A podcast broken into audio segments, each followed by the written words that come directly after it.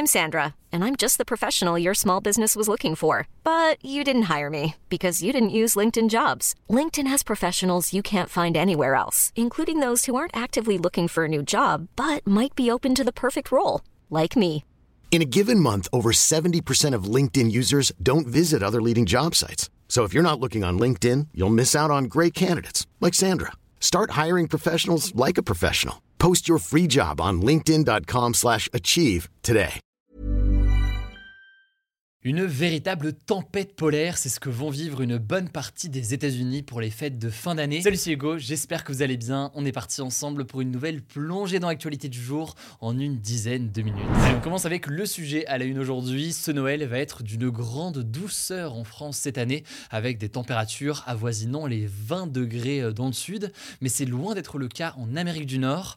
En effet, une grande partie des États-Unis est confrontée à une tempête qui a démarré dans la nuit de mercredi une tempête qui s'est renforcée ce vendredi et qui devrait perdurer pendant le week-end de Noël. Alors cette tempête, elle se caractérise par des températures polaires, de très fortes chutes de neige et des vents très violents. Une tempête ne survenant qu'une fois par génération. C'est comme ça que l'on décrit les agences météo locales. Mais alors d'où vient cette tempête exceptionnelle? Eh bien en fait, elle a pour origine l'arrivée d'une masse d'air polaire, une masse d'air qui vient en fait de l'Arctique et qui s'est déplacée progressivement jusqu'à aller vers le sud des États-Unis. Alors les températures sont par exemple descendues ce jeudi en dessous de moins 30 degrés entre le Dakota du Nord et le Montana, selon euh, le météorologue français Fabien Delacour, qui explique qu'en fait en ressenti, ça veut dire presque moins 40 degrés. Autre chiffre assez incroyable, dans la ville de Cheyenne, dans l'état du Wyoming, la température est passée en à peine une heure, une heure de 6 degrés à moins 18 degrés. Par ailleurs, dans ce même état du Wyoming, au cœur de la région des Grandes Plaines, la température ressentie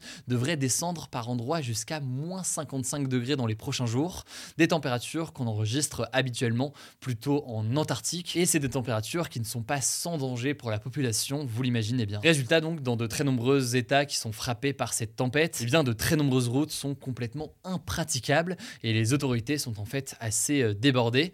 La situation affecte aussi euh, le trafic aérien puisque ce jeudi, 2400 vols ont été annulés aux États-Unis, là aussi faute de pouvoir décoller ou atterrir, et on imagine que tout cela devrait se prolonger ce week-end. Bon, il n'y a jamais de bon moment pour une telle tempête, mais là ça arrive à un moment particulier en plus parce qu'il y a les fêtes de fin d'année évidemment, et des millions d'Américains avaient prévu de se déplacer pour aller voir euh, leurs proches, surtout que c'est les premières fêtes de fin d'année qui ne sont pas perturbées par euh, la pandémie euh, depuis deux ans. Plus précisément en fait, c'est 112 millions de personnes qui devaient voyager à au moins 80 km de chez eux entre le 23 décembre et le 2 janvier. Et ce chiffre, signe d'une année particulière, c'est le troisième plus haut chiffre mesuré pour des fêtes de fin d'année aux États-Unis depuis 2000. Bref, la population avait prévu de bouger à un niveau historiquement élevé et tout cela donc inquiète fortement les autorités américaines.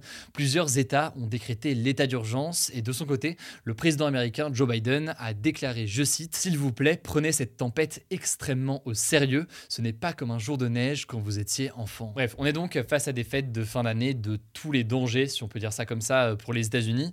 Une fois qu'on a dit ça, on peut se demander d'ailleurs dans quelle mesure cette tempête peut être liée au changement climatique.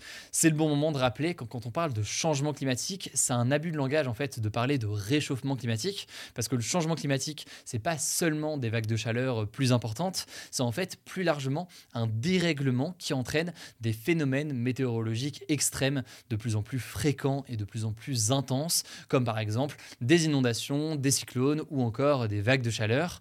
Mais justement, récemment, ce qu'ont montré de plus en plus d'études, c'est que ça pourrait aussi potentiellement concerner des vagues de froid extrêmes de plus en plus présentes et de plus en plus euh, intenses. Et évidemment, il ne faut pas confondre la météo qui est sur un temps court et le climat qui analyse des tendances sur un temps plus long. Mais il y a donc une possibilité que ces phénomènes météorologiques qu'on observe en ce moment aux États-Unis eh bien, se multiplient dans les prochaines années. En tout cas, je voulais savoir euh, plus en détail comment tout cela se forme d'un point de vue scientifique. Là, je ne suis pas rentré dans les détails, mais je vous mets en description un très bon article du New York Times qui explique tout cela en détail, sachant que l'article est en anglais. Je vous mets aussi du coup d'autres liens en description en français.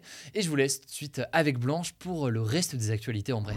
Merci Hugo et salut tout le monde. On commence avec une première info et ça concerne les grèves de train. Eh bien, on l'a appris ce vendredi matin, tous les syndicats ont signé l'accord proposé par la direction de la SNCF au sujet des augmentations de salaire et donc le préavis de grève des syndicats pour le nouvel an est levé. Alors attention, ça concerne bien seulement le week-end du nouvel an, donc le 31 décembre et le 1er janvier.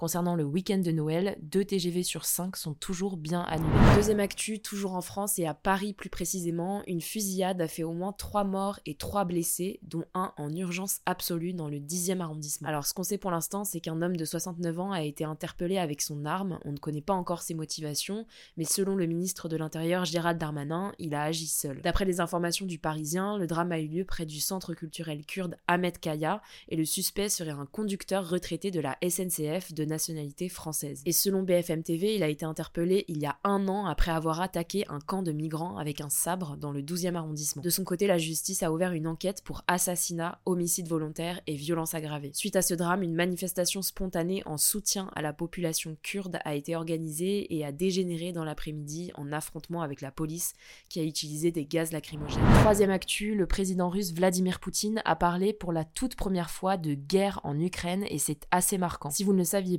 depuis l'invasion russe le 24 février dernier, il parlait d'opération militaire spéciale sans jamais utiliser le mot guerre. Il l'a donc fait pour la première fois lors d'une conférence de presse à Moscou en Russie pour dire que l'objectif de la Russie était de mettre fin à cette guerre. On continue avec une quatrième actu en Afghanistan. Suite à l'interdiction pour les femmes d'aller à l'université, plusieurs professeurs et étudiants afghans ont décidé de démissionner ou de quitter les cours pour les soutenir. Ils ont fait savoir qu'ils ne reviendraient pas tant que les femmes n'étaient pas réintégrées. Si vous n'aviez pas suivi, en fait, il y a quelques jours, les talibans le groupe islamique armé au pouvoir dans le pays depuis août 2021, a décidé d'interdire aux femmes d'aller à l'université, elles qui étaient déjà privées de collège et de lycée. Le ministre afghan par intérim de l'enseignement supérieur a justifié ce choix en déclarant que les étudiantes, je cite, ne respecteraient pas le code vestimentaire. A voir donc si cette menace des hommes fera basculer la situation, on vous tiendra au courant. Cinquième actu rapidement, Sam Bankman-Fried, le fondateur de FTX, une plateforme d'échange de crypto-monnaies qui a fait faillite en novembre, a été remis en liberté après avoir payé une caution de 250 millions de dollars. En attendant son procès, il sera assigné à résidence chez ses parents en Californie. En gros, il est poursuivi pour huit chefs d'accusation, notamment pour fraude et association de malfaiteurs, et il venait tout juste d'être envoyé aux États-Unis alors qu'il était jusqu'ici aux Bahamas. Alors je vais pas rentrer dans les détails de toute la faillite de FTX, mais je vous renvoie à notre vidéo sur le sujet du mois de novembre, je vous mets le lien en description. Sixième actu, et c'est une autre affaire judiciaire qui concerne cette fois-ci le tueur en série Charles Sobrage, plus connu sous le nom du Serpent, qui a été remis en liberté, lui qui était jusqu'ici emprisonné au Népal en Asie. Alors vous avez peut-être entendu parler de lui récemment puisqu'il a inspiré une série Netflix avec Tahar Rahim qui jouait son rôle. Il a été condamné en 2003 au Népal pour le meurtre de deux touristes nord-américains dans les années 70. Et donc la justice népalaise a estimé qu'il devait être remis en liberté à cause de ses problèmes de santé. Ceci dit, il va être expulsé vers la France. A priori, il ne devrait pas aller en prison car la justice népalaise autorise la libération des prisonniers alités qui ont déjà purgé les trois quarts de leur vie. Enfin, on termine avec une actu qui fait chaud au cœur en cette veille de réveillon, ça fait plaisir. Je voulais vous parler d'une initiative d'un EHPAD de Nantes, donc un établissement pour personnes âgées dépendantes. En fait, le fils de la responsable de l'EHPAD a partagé mi-décembre sur Instagram les photos de certains des résidents avec une ardoise dans les mains sur laquelle était inscrit l'adresse de l'EHPAD et la phrase Voudriez-vous m'écrire pour Noël? Son objectif, c'est de lutter contre l'isolement des personnes âgées qui pour certaines ne reçoivent aucune visite et se sentent parfois très seules. Eh bien, on peut dire que ça a été un énorme succès puisque depuis, l'EHPAD reçoit environ 1500 courriers par jour des lettres évidemment, mais aussi des cadeaux et des boîtes de chocolat. Alors ce type d'initiative, ça n'est pas nouveau et ça ne concerne pas que cet EHPAD. D'ailleurs, il y a une association qui a été créée pour écrire aux personnes âgées isolées, pas que dans les EHPAD, qui s'appelle Une lettre, un sourire. Je vous mets le lien en description si ça vous intéresse. Voilà, c'est la fin de ce résumé de l'actualité du jour. Évidemment, pensez à vous abonner pour ne pas rater le suivant, quelle que soit d'ailleurs l'application que vous utilisez euh, pour m'écouter. Rendez-vous aussi sur YouTube ou encore sur Instagram pour d'autres contenus d'actualité exclusifs. Vous le savez, le nom des comptes c'est Hugo Décrypte. Écoutez, je crois que j'ai tout dit. Prenez soin de vous et on se dit à très vite.